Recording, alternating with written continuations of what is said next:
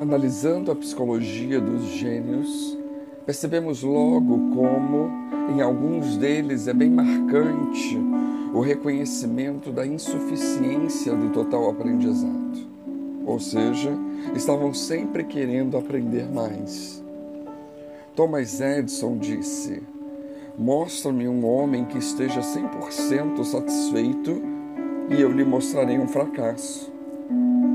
Nero, o imperador romano, ele escrevia versos medíocres e se sentia completamente satisfeito com eles, até obrigava as pessoas a ouvi-los.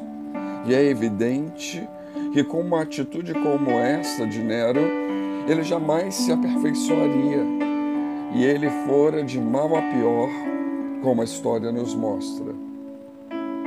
E o que isso tem a ver conosco? Muito.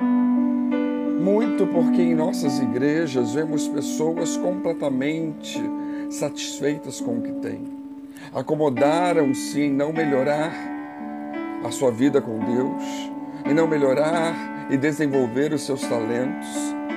Pararam de buscar o Senhor, pararam de pedir a Deus nova visão, novas experiências.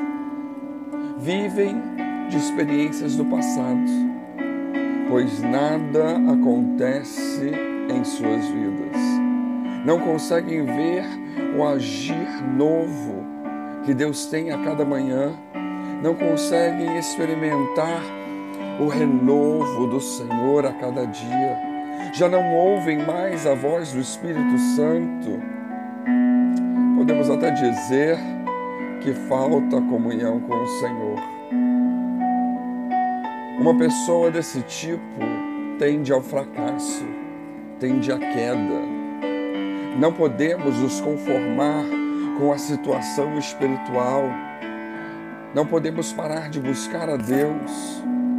O conselho de Paulo é que o busquemos com a renovação do nosso entendimento. Jeremias 33, 3 também nos diz: clama a mim e responder-te-ei, e anunciar-te-ei coisas grandes e firmes que não sabes. Ou Isaías 5, 6, buscai ao Senhor enquanto se pode achar, invocai-o enquanto está perto. Quero e vale a pena lembrar que essas palavras do Senhor ainda são para os nossos dias. Ainda é vontade de Deus que o busquemos o nosso Deus ainda se faz achado. Como descrito por Daniel, Deus ainda procura aqueles que se colocam na brecha. Que deixemos Deus nos usar, que busquemos mais a Ele. Ele ainda está perto, Ele ainda está acessível. Ele ainda quer ser achado de nós.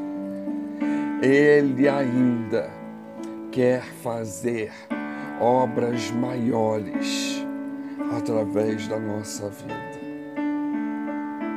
Que Deus nos abençoe.